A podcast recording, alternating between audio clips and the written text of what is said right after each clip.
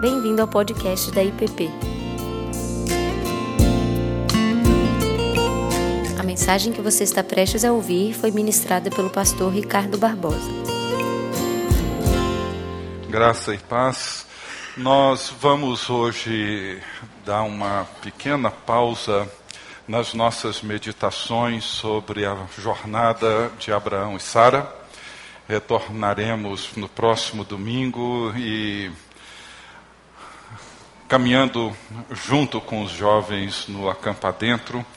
E o tema desse encontro é olhando para, para além do sol e meditando no livro de Eclesiastes, que, aliás, ah, foi uma excelente escolha de tema dos nossos jovens.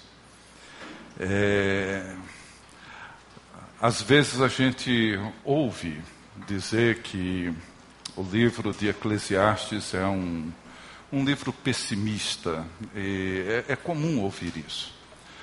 Mas é o livro mais realista que nós temos na Bíblia. E talvez por ter esse realismo cortante, essa visão da vida precisa, tocando na realidade da existência humana com a precisão que ele toca, faz com que muitos se sintam desconfortáveis na leitura do livro, porque a realidade, ela muitas vezes ela fere. Ela é dolorosa. Ela é difícil, ela machuca. E é claro que nós a resistimos, não gostamos dela. É, preferimos as coisas mais amenas, light. Né? Então, principalmente a cultura que nós vivemos hoje é uma cultura que resiste à realidade como talvez nenhuma outra. Vivemos um mundo irreal. Vivemos um mundo dominado por todas essas tecnologias que nos fazem olhar para a existência humana de uma forma muito infantilizada, imatura, irreal, iludida, e isso certamente traz para nós frustrações, angústias, desilusões, decepções e Eclesiastes é um livro onde o pregador toca nisso. E ele nos mostra a fugacidade da existência humana. Porque nada na vida humana, na existência humana, tem esse caráter permanente. E esse é um dos grandes problemas que nós vivemos e que nós enfrentamos. E eu queria então seguir nessas meditações sobre esse livro, e o texto que eu escolhi é Eclesiastes 5, os sete primeiros versículos de Eclesiastes 5. E aqueles que puderem, eu os convido a colocarem-se de pé para a leitura da palavra de Deus. Eclesiastes, capítulo 5 os versos 1 a 7. Guarda o pé quando entrares na casa de Deus. Chegar-se para ouvir é melhor do que oferecer sacrifícios de tolos, pois não sabem que fazem mal. Não te precipites com a tua boca, nem o teu coração se apresse a pronunciar palavra alguma diante de Deus porque Deus está nos céus e tu na terra. Portanto, sejam poucas as tuas palavras. Porque dos muitos trabalhos vêm os sonhos, e do muito falar, palavras nécias. Quando a Deus fizeres algum voto, não tardes em cumpri-lo, porque não se agrada de todos. Cumpre o voto que fazes. Melhor é que não votes do que votes e não cumpras. Não consintas que a tua boca te faça culpado, nem digas diante do mensageiro de Deus que foi inadvertência. Por que razão se iraria Deus por causa da tua palavra, a ponto de destruir as obras das tuas mãos? Porque, como na multidão dos sonhos há vaidade, assim também nas muitas palavras. Tu, porém, teme a Deus. Pai querido, te agradecemos pela tua palavra, te agradecemos por teres inspirado esse pregador a nos ajudar a entender a vida que temos e como vivê-la diante de ti. Ajuda-nos, ó Deus, na compreensão da tua palavra e que o teu Espírito nos leve a viver aquilo para o qual ela nos convida. É o que te pedimos no nome de Jesus. Amém. Podem assentar.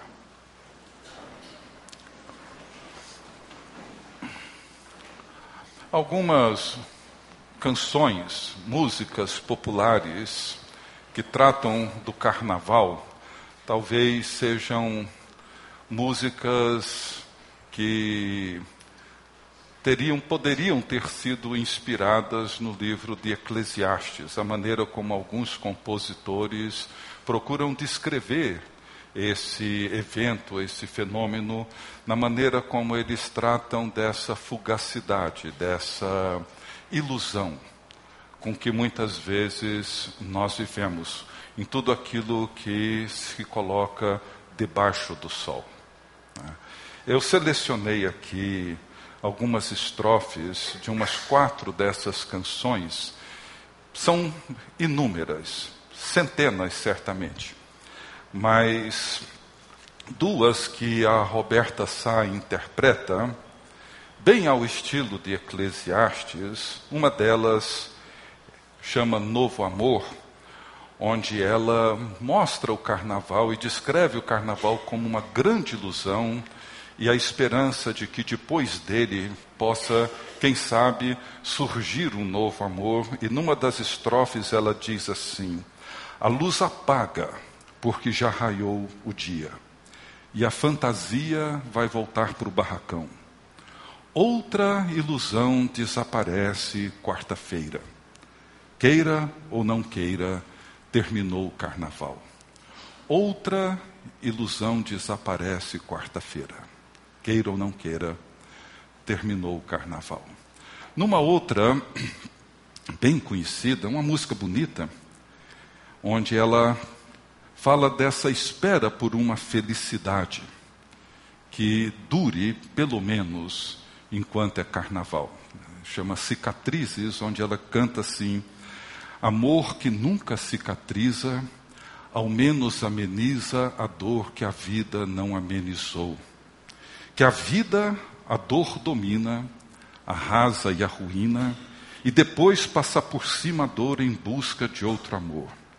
E veja, acho que estou pedindo uma coisa normal. Felicidade é um bem natural.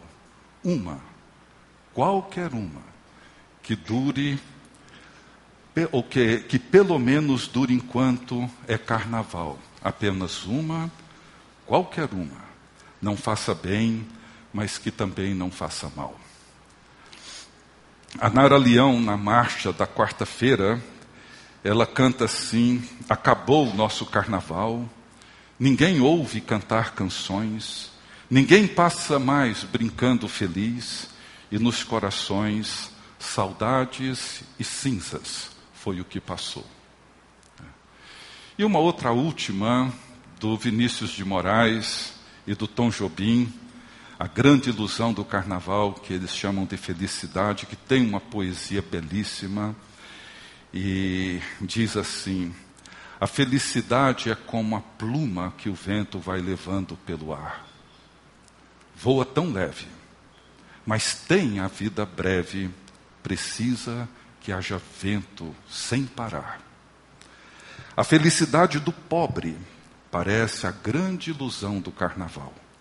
A gente trabalha o ano inteiro por um momento de sonho, para fazer a fantasia de rei, de pirata ou da jardineira, e tudo se acabar na quarta-feira. Tristeza não tem fim, felicidade sim. Uma coisa que chama a atenção é que todas essas músicas, todos esses poemas desses grandes compositores da nossa música popular, eles apontam como o grande responsável pelo fim da alegria fugaz, rápida do carnaval é a quarta-feira de cinzas. Tudo termina na quarta-feira. E é curioso olhar que essa festa toda ela acontece dentro de um calendário cristão. Nós temos e celebramos no final do ano o advento, o nascimento de Jesus. No calendário católico, no dia 6 de janeiro, começa o período da Epifania, que começa com o que eles reconhecem como o Dia de Reis, o dia em que os magos visitaram Jesus e o reconheceram como rei. E aí segue até a terça-feira, que antecede a quarta-feira de cinzas, que é o dia em que se começa a quaresma. A quaresma são os 40 dias que antecedem a celebração da paixão, da morte, da ressurreição de Jesus que começa na quarta-feira de cinzas. Então, na terça-feira, que antecede a quarta, conhecida também como terça gorda, que os franceses chamam, né, Alberto, de Mardi Gras, não é isso? Que é a terça-feira gorda, que acontecia e ainda acontece em países na Europa, como na quarta-feira vai começar o período da quaresma, e é o período onde os cristãos se dedicam aos jejuns, à contrição, à penitência, até o início, até celebrar a paixão de Cristo. Eles então retiravam das dispensas tudo o que se tinha para comer, principalmente as coisas gordas, as coisas pouco saudáveis. Tudo que se podia comer e precisava limpar as dispensas, porque a partir de quarta-feira ninguém iria comer aquela comida mais. Em 40 dias, então, limpavam-se as dispensas e a terça-feira era o dia em que se esbaldavam com tudo o que podiam comer, para então entrar no período de contrição e de penitência na quarta-feira. E é interessante a gente notar que alguns historiadores discordam, outros concordam que a própria festa do carnaval tem uma certa origem cristã no meio de todo esse calendário. Não é? Até hoje, em muitas famílias, em países na Europa, a terça-feira gorda é o dia em que amanhecem comendo panquecas com bacon, com ovos fritos, com tudo que tem direito, porque na quarta em diante isso não vai acontecer. A grande questão é a seguinte, e aí é onde Eclesiastes nos leva a refletir. Porque toda a nossa existência e a nossa busca por significado, a nossa busca por sentido na vida, procuramos fazer isso olhando para aquém do sol, olhando para tudo aquilo que acontece no nosso mundo e na nossa vida ordinária. O problema, não o problema, mas a realidade que ele nos ajuda a perceber é que tudo o que acontece abaixo do sol não tem permanência, não tem em si o poder da permanência, tudo passa. É isso que ele quer descrever como vaidade. Vaidade é aquilo que você não segura, é como vento, as coisas passam. Portanto, nós vivemos as nossas experiências boas, ruins, prazerosas, trágicas, na vida no nosso dia a dia, na nossa existência humana, e muitas vezes lidamos com isso com enorme dificuldade.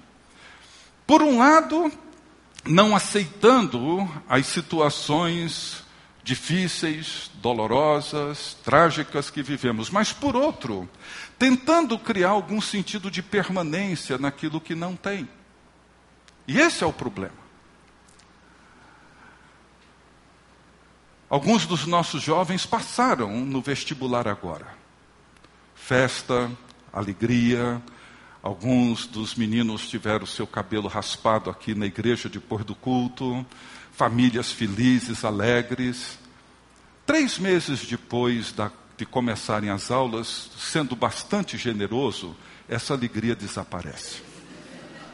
Totalmente. No lugar dela vem o descontentamento, as reclamações, as críticas à universidade, aos professores, etc, etc. Ela passa. E vão aguardar a formatura. E dois, três dias depois da formatura, toda a alegria da formatura acabou. Passou. E vão lutar pelo emprego, pelo concurso, e quando encontrarem o bom emprego, o emprego dos sonhos, etc., três meses depois estão reclamando do salário, estão reclamando do chefe. Ou seja, tudo isso passa. Passa. Não existe uma alegria permanente, não existe uma felicidade contínua em nada que acontece debaixo do sol. Não existe. Ela não acontece. São experiências humanas, são boas, às vezes não, fazem parte da nossa existência, mas elas não têm em si essa consistência que muitas vezes queremos dar como se perseguir o meu sonho e realizá-lo vai me tornar uma pessoa plenamente realizada. Não vai. Não vai. Então nós podemos entrar na universidade, formar na universidade, arrumar o melhor emprego, mas a felicidade vai estar o dia que eu encontrar a pessoa certa com quem eu vou me casar, e aí eu preparo todo o casamento com toda a beleza e o sonho da minha vida para depois de poucos meses lidarmos com o dia a dia da vida conjugal e todos os seus dilemas, lutas, conflitos, e aquela festa não vai permanecer, e aquela lua de mel não vai prosseguir a vida inteira, e nós vamos ter que lidar com os dissabores, com as decepções, com as diferenças, com os conflitos e com as coisas boas e com as alegrias, porque nada debaixo do céu tem permanência. Nada que acontece debaixo do sol tem em si o poder de resolver o nosso desejo e a nossa busca por realização. Não tem. O melhor emprego não tem. Ganhar muito dinheiro não tem. Você nunca vai encontrar uma pessoa que ganhou muito e que está satisfeito com o que tem. Sempre nós queremos alguma coisa que está para além. E é isso que Eclesiastes tenta nos ajudar. A não depositar as nossas expectativas, as nossas esperanças, os nossos sonhos naquilo que passa. Naquilo, como ele chama, é vaidade, correr atrás do vento. São experiências que temos. Realizações que acontecem. É bom reunir um grupo de amigos em casa, ter uma boa mesa, uma boa comida, uma boa bebida, uma conversa boa e agradável. É bom.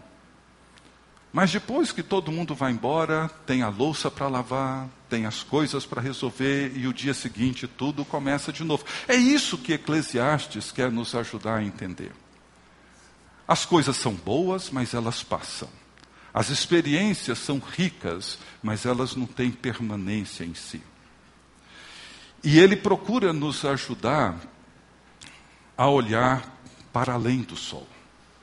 E olhar para além do sol é entrar num outro mundo, entrar numa outra realidade que nos ajuda a perceber, a ver, a entender a realidade aquém do sol, abaixo do sol, numa perspectiva correta, numa perspectiva madura.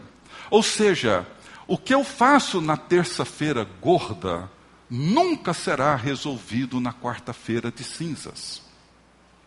Não vai. Não é assim que as coisas funcionam. E não significa que tudo acaba na quarta-feira. Ou seja, onde é que nós encontramos e reconhecemos aquilo que é real, aquilo que é verdadeiro do ponto de vista que nos dá um significado, nos dá sentido, nos dá essa sensação ou esse essa compreensão de uma plenitude. Então, esse texto em particular e todo o livro de Eclesiastes, ele nos coloca diante dessa realidade. Ele começa esse texto dizendo: guarda o pé, ou tenha cuidado quando você entrar nesse espaço sagrado. Quando você tiver que lidar com essa realidade última e que dá sentido à nossa existência, que é o próprio Deus. Tenha cuidado. E para mim, a grande questão que se coloca e às vezes eu penso isso, e já comentei aqui há uns anos atrás, pensando até na experiência nossa de oração. A questão que se coloca, muitas vezes você pode fazer isso perguntando para si mesmo na sua prática de oração: o que, que nós fazemos quando nós oramos? Por exemplo, nós apresentamos o nosso mundo a Deus ou permitimos que Deus revele o seu mundo a nós. Deixa eu colocar isso de uma forma mais simples. Por exemplo, a prática comum, acho que de todos nós, de oração, em qualquer reunião de oração, em qualquer grupo de oração, quais são os nossos pedidos, quais são nossas necessidades, quais são nossas demandas, etc. E apresentamos. O que, que nós fazemos na oração? Apresentamos o nosso mundo para Deus. O nosso mundo, com as nossas necessidades familiares, profissionais, de saúde, as nossas necessidades emocionais, mas tudo diz respeito ao meu mundo.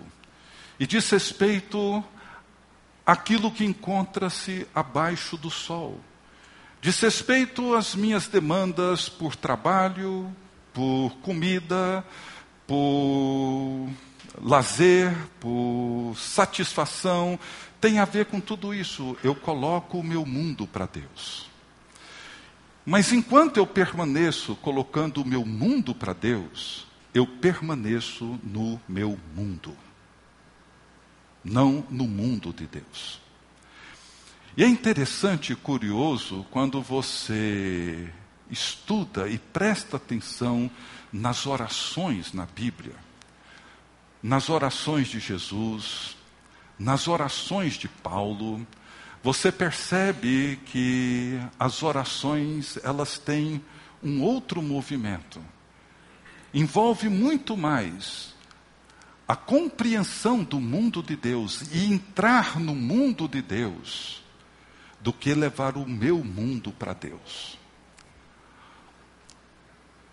A carta de Paulo aos Efésios é um exemplo disso. Ele começa com uma longa oração dizendo: Bendito o Deus e Pai de nosso Senhor Jesus Cristo, que nos tem abençoado com toda sorte de bênçãos espirituais nas regiões celestiais em Cristo, e nos escolheu e nos predestinou antes da fundação do mundo para sermos santos, etc, etc. Quando Paulo ora, ele ora a partir do mundo de Deus e não do seu mundo. O que acontece é que ele é conduzido a viver e a pensar a partir de uma outra realidade. É isso que o pregador está tentando nos ensinar. Ele diz: olha, Deus está no céu e você está aqui na terra.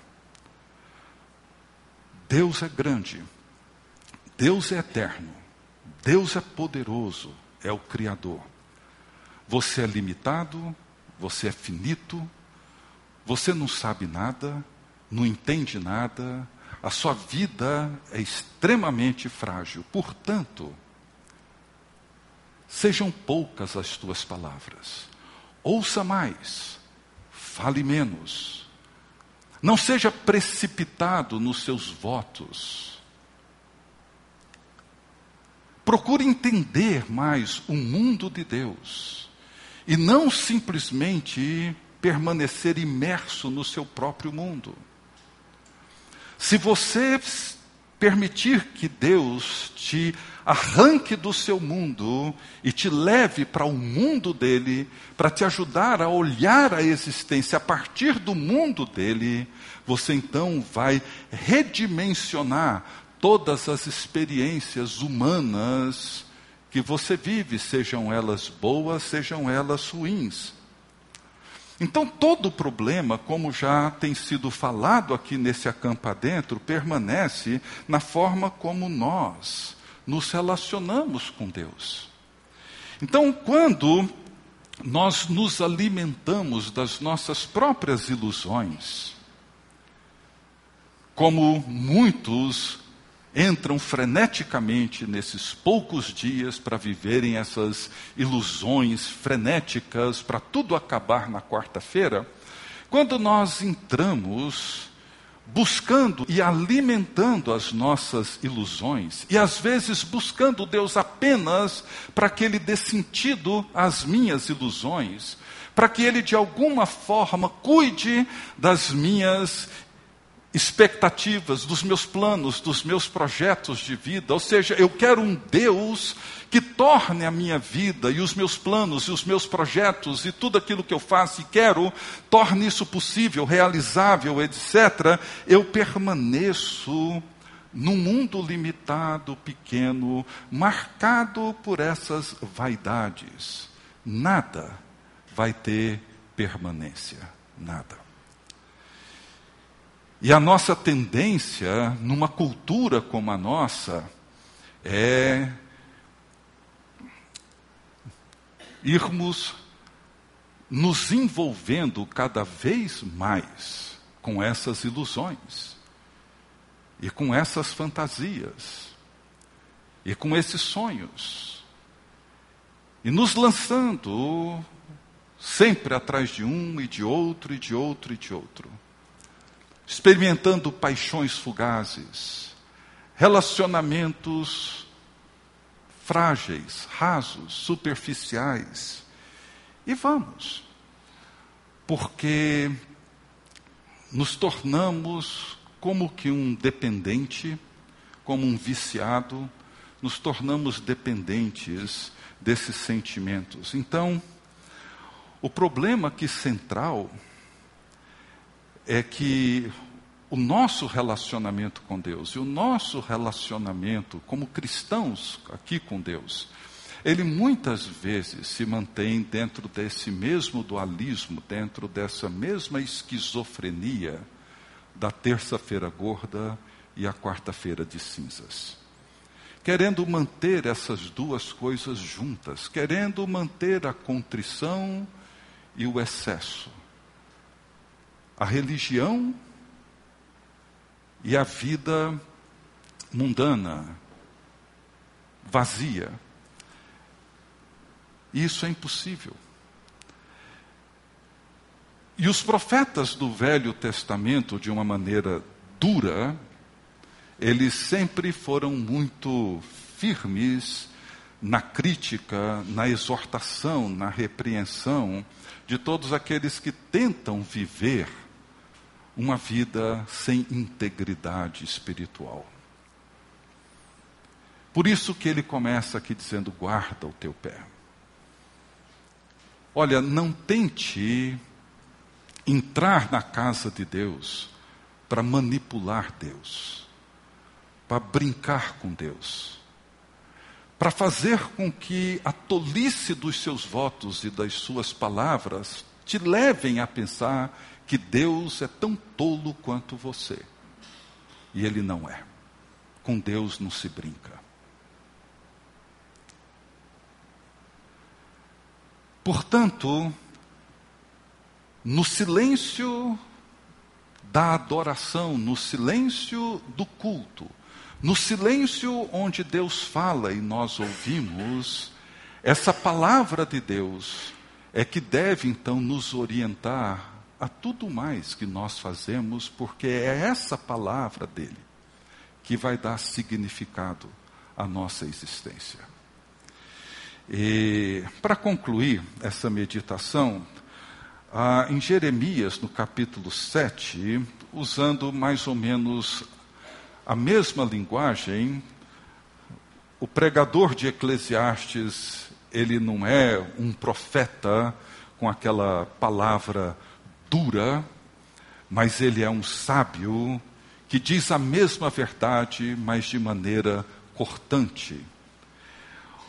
Jeremias diz assim no capítulo 7: Palavra que da parte do Senhor foi dita a Jeremias: Põe-te à porta da casa do Senhor e proclama ali esta palavra e dize: Ouvi a palavra do Senhor todos de Judá, vós os que entrais por essas portas para adorardes o Senhor. Assim diz o Senhor dos exércitos, o Deus de Israel: emendai os vossos caminhos e as vossas obras, e eu vos farei habitar nesse lugar. Veja, arrependam-se, acertem, consertem a vida de vocês e vocês vão habitar nessa nesse espaço sagrado. Não confieis em palavras falsas dizendo: templo do Senhor, templo do Senhor, templo do Senhor é esse, ou seja, não confiem no fato de que vocês, vindo aqui nos domingos, vocês podem na terça-feira fazer o que quiser, que está tudo resolvido. Não está. Vai ser pior. Mas se deveras emendardes os vossos caminhos e as vossas obras, se deveras praticardes a justiça cada um com seu próximo, se não oprimirdes o estrangeiro e o órfão e a viúva, nem derramardes sangue inocente neste lugar, nem andardes após outros deuses para vosso próprio mal, eu vos farei habitar neste lugar na terra que dei a vossos pais desde os tempos antigos e para sempre. Eis que confiais em palavras falsas que para nada vos aproveitam. Que é isso? Furtais e matais, cometeis adultério, jurais falsamente, queimais incenso a Baal e andais após outros deuses que não conheceis, e depois vindes e vos pondes diante de mim nessa casa que se chama pelo meu nome e dizeis: estamos salvos? Sim, só para continuardes a praticar essas abominações? Será esta casa que se chama pelo meu nome um covil de salteadores aos vossos olhos? Eis que eu mesmo vi isto, diz o Senhor. Veja que coisa dura. Mas o que ele está dizendo é a mesma coisa que Eclesiastes está dizendo. Guarda, não brinca, não fale demais, não prometa para Deus o que você não vai cumprir. Não pense que você, vindo aqui, você pode sair daqui e ir para qualquer outro lugar que vai estar tá tudo bem. Não está. Não está. E sabe qual é o problema? O problema que Jeremias levanta não é o que você vai fazer em qualquer outro lugar lá fora. O problema é que Deus toma tudo aquilo que você fez aqui na presença dele como mentiroso e falso. E seremos julgados por Deus pela mentira que proferimos na presença dele. Vocês estão entendendo? Não se trata das coisas que acontecem. As coisas que acontecem na nossa vida, na nossa existência, elas acontecem. Elas não vão dar sentido. O que vai dar sentido para a nossa vida é quando nós saímos desse espaço nosso e transcendemos para além do sol. E quando permitimos que esse mundo de Deus invada o nosso mundo e reordene o nosso mundo, de forma que aquilo que fazemos aqui é coerente com o que fazemos aí fora. E o que fazemos aí fora é expressão do louvor que apresentamos aqui dentro. Caso contrário, Se o que eu faço lá fora não é condizente com o que eu digo aqui dentro e com o que Deus me fala aqui dentro, Deus toma aquilo que eu faço e aquilo que eu digo como mentiroso e me julga pela mentira que eu proferi diante dele. Guarda o teu pé. Deus está no céu, você está aqui. Você quer encontrar alguma coisa com consistência para a sua vida, que dê sentido para a sua existência? Fale menos, ouça mais. Ouça a palavra de Deus, deixe que Deus fale com você. Ouvir é melhor do que falar. Teme a Deus. Isso é a única coisa real para a vida de cada um de nós. Pai querido, nós te agradecemos pela tua palavra que nos faz perceber a realidade como ela de fato é, mas, sobretudo, transcende o nosso olhar para além do sol e nos ajuda a compreender que o teu mundo é mais glorioso, é mais majestoso, é mais cheio de alegria, de prazer e de esperança. Que nada nesse mundo poderá jamais nos oferecer. O Senhor plantou a eternidade no coração de cada um de nós. Ó Deus, que possamos manter os nossos olhos sempre para além do sol, no mundo onde Jesus Cristo vive e reina pelos séculos dos séculos. Amém. Você acabou de ouvir o podcast da IPP. Para saber mais, acesse nossa página em www.ippdf.com.br.